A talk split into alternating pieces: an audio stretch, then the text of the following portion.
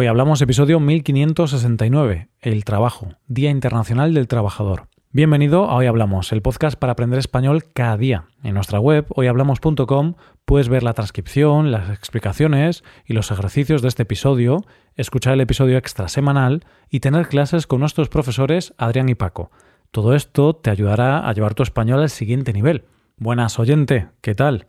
Dice la Constitución española. Todos los españoles tienen el deber de trabajar y el derecho al trabajo, a la libre elección de profesión u oficio, a la promoción a través del trabajo y a una remuneración suficiente para satisfacer sus necesidades y las de su familia, sin que en ningún caso pueda hacerse discriminación por razón de sexo.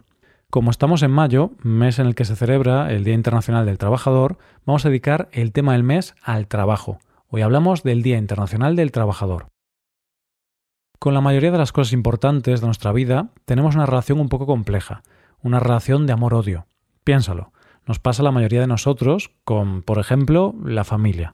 Son personas muy importantes de nuestra vida, pero que a veces amamos y a veces solo queremos estar alejados de ellos.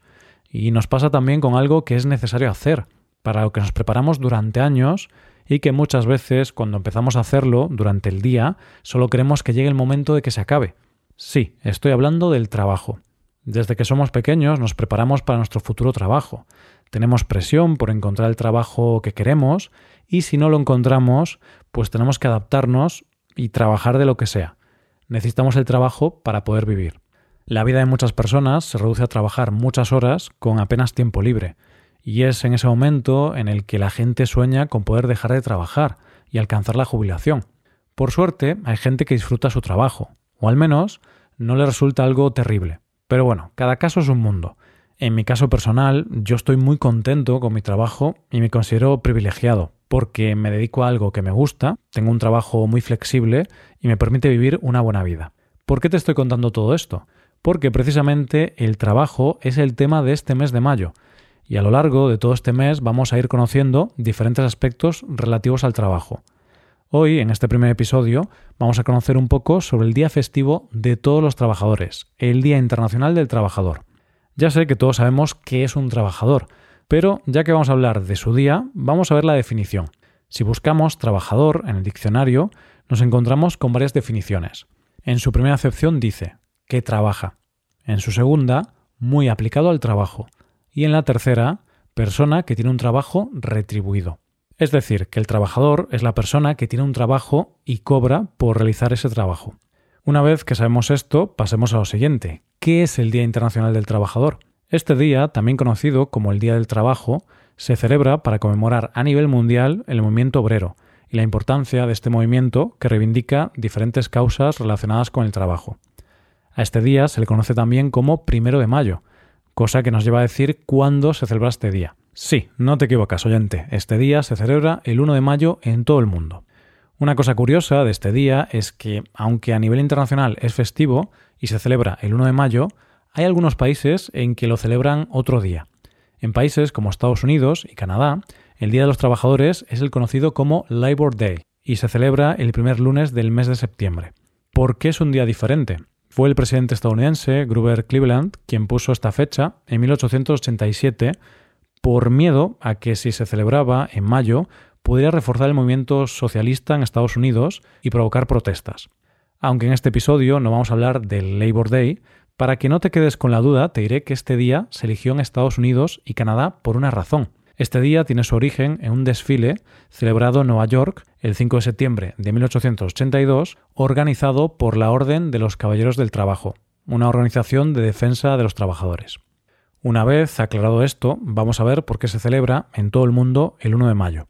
Para conocer el origen de esta celebración nos tenemos que ir a los inicios de la Revolución Industrial, más concretamente a Estados Unidos, al Chicago del año 1886. Es irónico que este día tenga origen en Estados Unidos, y este sea casi el único país en el mundo que no celebra este día. Pero la vida es así de irónica. En esa época las condiciones laborales de los trabajadores eran pésimas, y una de las peores cosas eran las largas jornadas de trabajo. En aquel momento, lo normal para los trabajadores de las grandes fábricas era trabajar entre 12 y 18 horas al día. La única norma para limitar las horas de trabajo era la que establecía que no se podía trabajar más de 18 horas seguidas sin causa justificada. Las empresas que no cumplieran esto podían tener una sanción de 25 dólares del momento, que hoy serían unos 670 dólares. Teniendo en cuenta que el día tiene 24 horas, los sindicatos empezaron a pensar que eso no era forma de vida y plantearon la jornada laboral de 8 horas. La idea detrás de estas 8 horas era que el día se dividiera en tercios, un tercio para trabajar, otro tercio para la familia, las cosas del hogar y el ocio, y el último tercio para dormir. El lema era 8 horas para trabajar, 8 para dormir y 8 para la familia. Hay que aclarar que esta reivindicación de las 8 horas venía de tiempo atrás. De hecho, el presidente Andrew Johnson, en el año 1868, ya había aprobado una ley que establecía la jornada laboral de 8 horas, pero solo para algunos trabajadores, como los de obras públicas o los empleados de oficinas laborales, pero no para los de las fábricas. Los sindicatos comenzaron a reivindicar la jornada de 8 horas y amenazaron a los patronos, a las fábricas, que si no cumplían con esto comenzaría una serie de huelgas. Como pasa con todas las amenazas de huelga, hubo fábricas y trabajadores que consiguieron lo que reivindicaban sin necesidad de llegar a la huelga. De hecho, se calcula que unos 200.000 trabajadores lo consiguieron sin necesidad de huelga, pero otros tantos sí tuvieron que acudir a la huelga. Así, el 1 de mayo de 1886 se iniciaron las huelgas en diferentes ciudades de Estados Unidos, siendo Chicago el epicentro de las manifestaciones ya que era una de las ciudades más concurridas e importantes, pero también donde peores condiciones tenían los trabajadores. En esta ciudad las protestas se prolongaron durante los tres días siguientes. Los enfrentamientos entre policía y manifestantes fueron bastante violentos, ya que acabaron con casi una decena de muertos y numerosos heridos. Ese día, el periodista Adolf Fischer escribió en su periódico una proclama que más tarde sería utilizada en su contra. Esta proclama decía Trabajadores, la guerra de clases ha comenzado. Ayer, frente a la fábrica McCormick, se fusiló a los obreros. Su sangre pide venganza. ¿Quién podrá dudar ya que los chacales que nos gobiernan están ávidos de sangre trabajadora? Pero los trabajadores no son un rebaño de carneros. Al terror blanco respondamos con el terror rojo.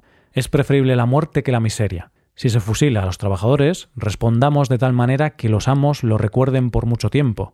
Es la necesidad lo que nos hace gritar ¡A las armas! Ayer las mujeres y los hijos de los pobres lloraban a sus maridos y a sus padres fusilados, en tanto que en los palacios de los ricos se llenaban vasos de vino costosos y se bebía a la salud de los bandidos del orden. Secad vuestras lágrimas, los que sufrís. Tened coraje, esclavos. Levantaos.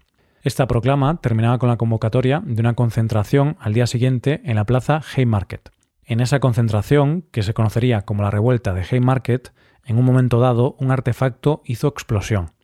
Esta explosión acabó con la vida de un policía y dejó a otros policías heridos.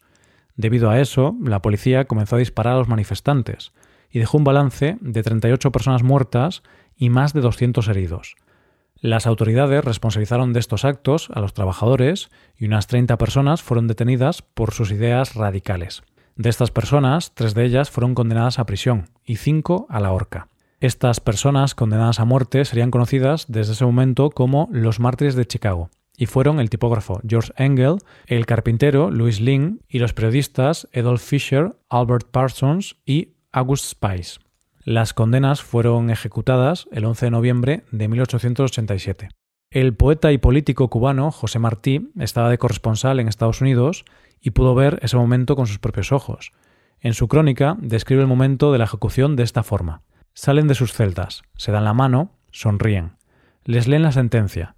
Les sujetan las manos por la espalda con esposas. Les ciñen los brazos al cuerpo con una faja de cuero y les ponen una mortaja blanca como la túnica de los catecúmenos cristianos. Abajo está la concurrencia, sentada en hilera de sillas delante del cadalso como en un teatro. Firmeza en el rostro de Fisher. Plegaria en el de Spice. Orgullo en el de Parsons. Engel hace un chiste a propósito de su capucha. Spice grita, la voz que vais a sofocar será más poderosa en el futuro que cuantas palabras pudiera yo decir ahora. Les bajan las capuchas, luego una seña, un ruido, la trampa cede, los cuatro cuerpos caen y se balancean en una danza espantable. De esta manera, en el Congreso de la Segunda Internacional, que se celebró en París en 1889, se declaró el 1 de mayo como el Día del Trabajo, se reconocía así la lucha obrera que consiguió algo que disfrutamos casi todos hoy en día, la jornada laboral diaria de ocho horas. Y aquí lo dejamos. Muchas gracias por escucharnos. Recuerda visitar nuestra web hoyhablamos.com y hacerte suscriptor para poder trabajar con transcripciones, explicaciones y ejercicios. Esta puede ser una buena forma de trabajar en tu español. Nos vemos mañana con un nuevo episodio sobre algún tema de interés. Muchas gracias por todo. Pasa un buen día. Hasta mañana.